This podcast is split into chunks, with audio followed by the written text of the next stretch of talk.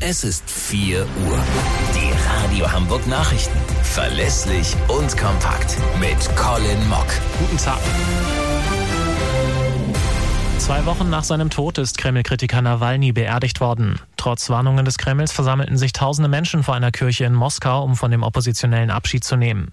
Es soll auch Festnahmen gegeben haben.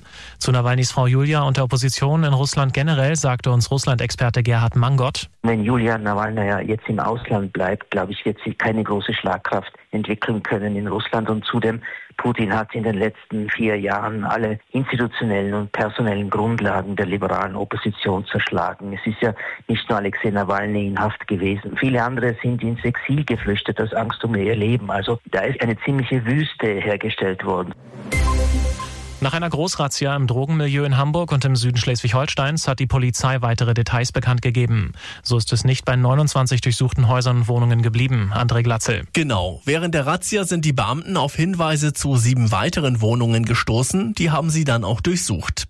In den Häusern und Wohnungen in Itzehoe, anderen Teilen des Kreises Steinburg, Halstenweg und Hamburg hat die Polizei insgesamt vier Kilo Cannabis und 200 Gramm Kokain beschlagnahmt.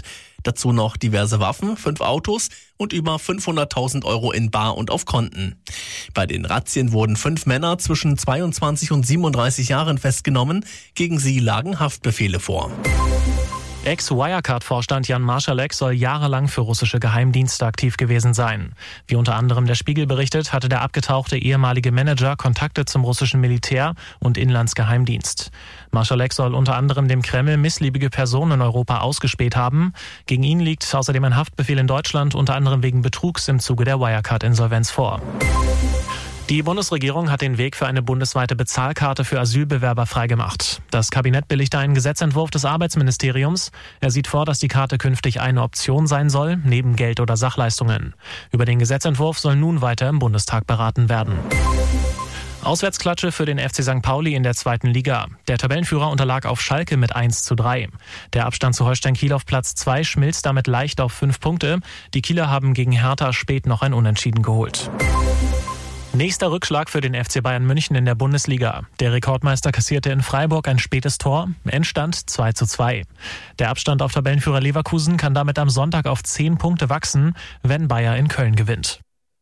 Das waren die Nachrichten aus Hamburg, Deutschland und